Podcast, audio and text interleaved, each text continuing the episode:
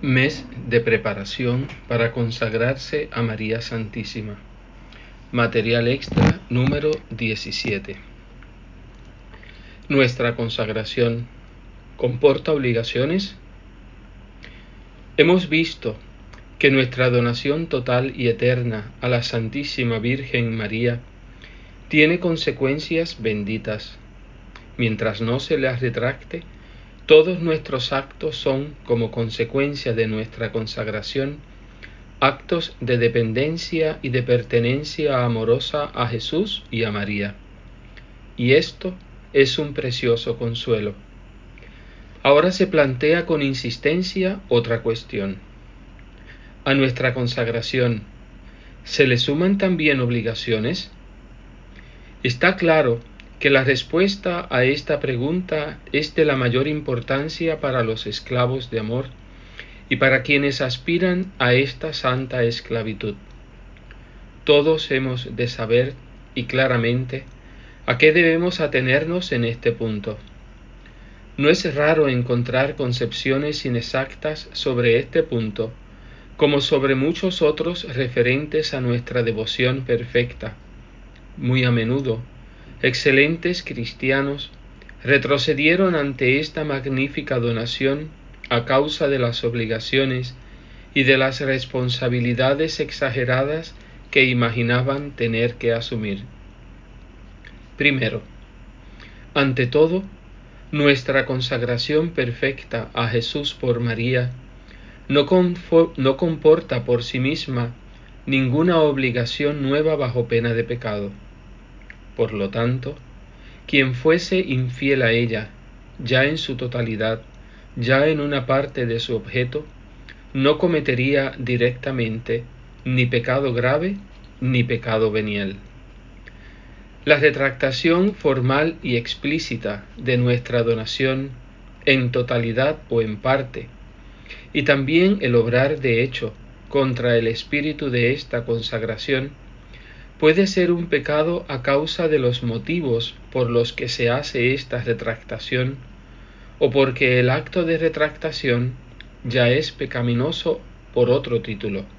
Así, por ejemplo, quien retractase totalmente o parcialmente su consagración por mal humor, por despecho, por ligereza o por falta de confianza, no quedaría exento de pecado no, precisamente por violar su donación, sino porque lo hace por motivos y sentimientos condenables.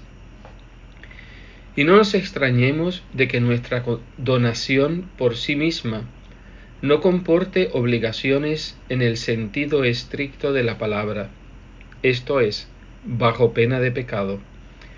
Del mismo modo, nadie pretenderá que faltar a los votos de bautismo o al acto heroico en favor de las almas del purgatorio, constituya pecado en sí mismo, aunque el acto por el que se falta a estas promesas pueda ser pecaminoso por otros motivos.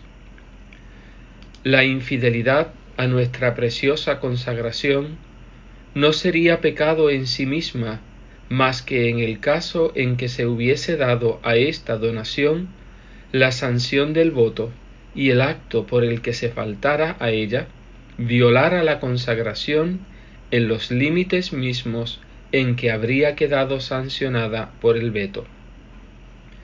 No insistimos ahora en este voto. Más tarde, sin duda, tendremos oportunidad de volver sobre él.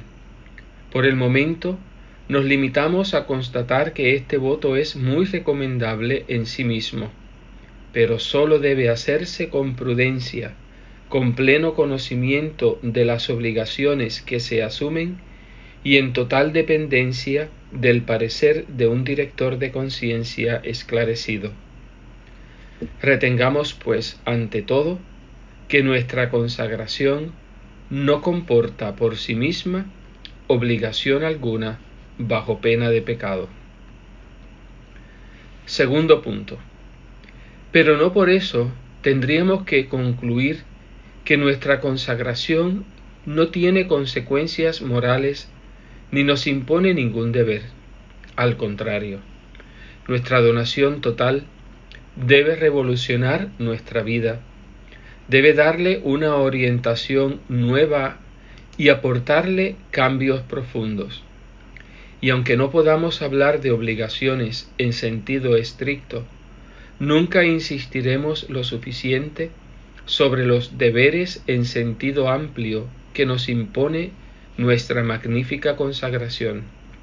Obligaciones del mismo tipo que comporta, por ejemplo, el estado sacerdotal y religioso fuera de las prescripciones estrictas bien determinadas.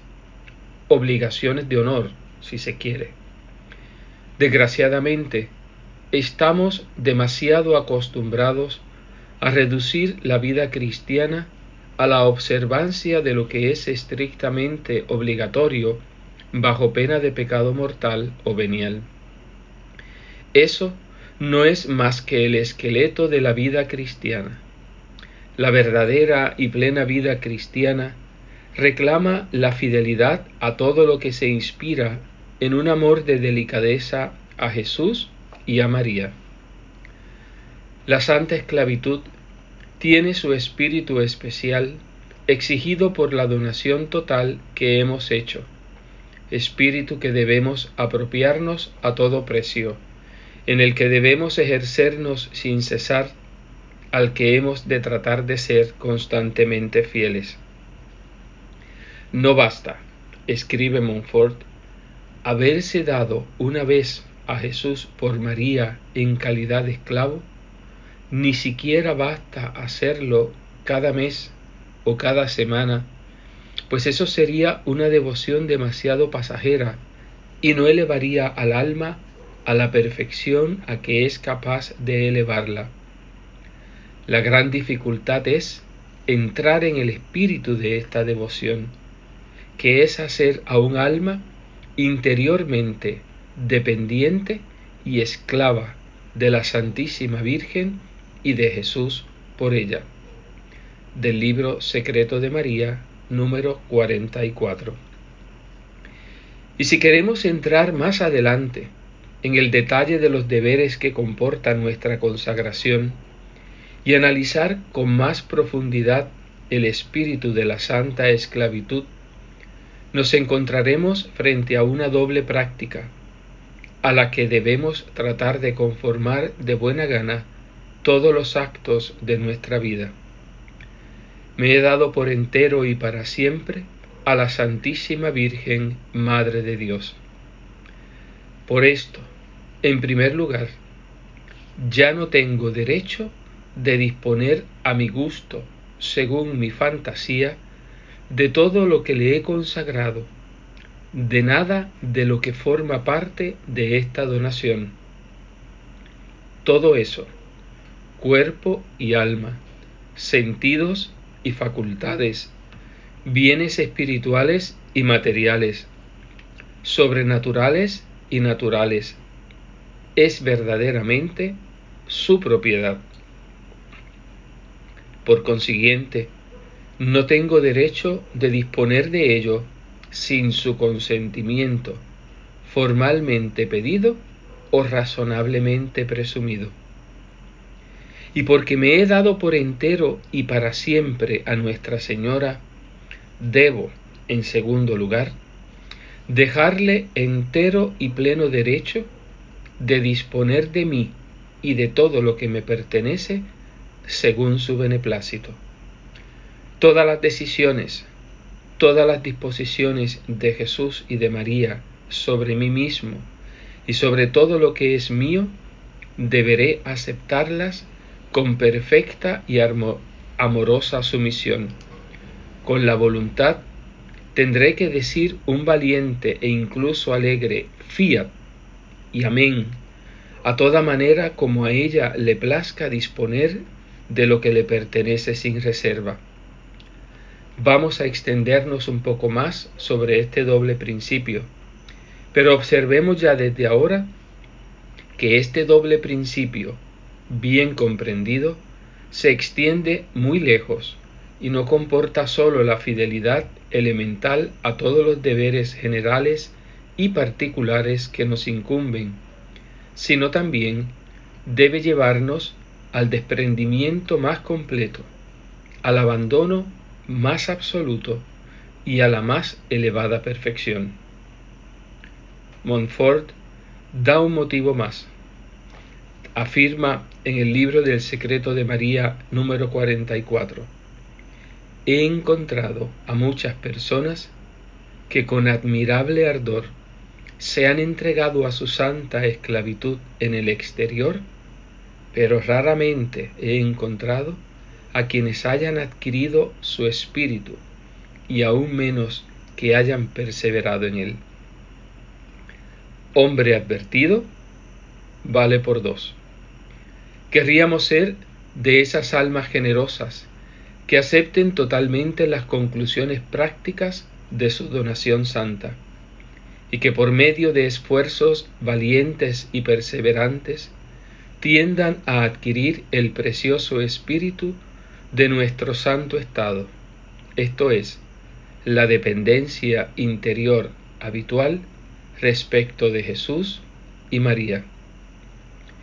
Quien se dijera, eso no es para mí, es demasiado perfecto, como lo hemos oído más de una vez, estaría recibiendo mal el aviso de Montfort. Para acoger la verdadera devoción no hay que ser perfecto, basta el deseo sincero de llegar a serlo, la voluntad firme de tender a ello. Para convertirse en esclavo de amor, para ser buen esclavo de amor, una sola cosa es necesaria, buena voluntad.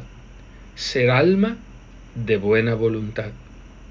La gracia de Dios y el auxilio de nuestra incomparable Madre harán el resto.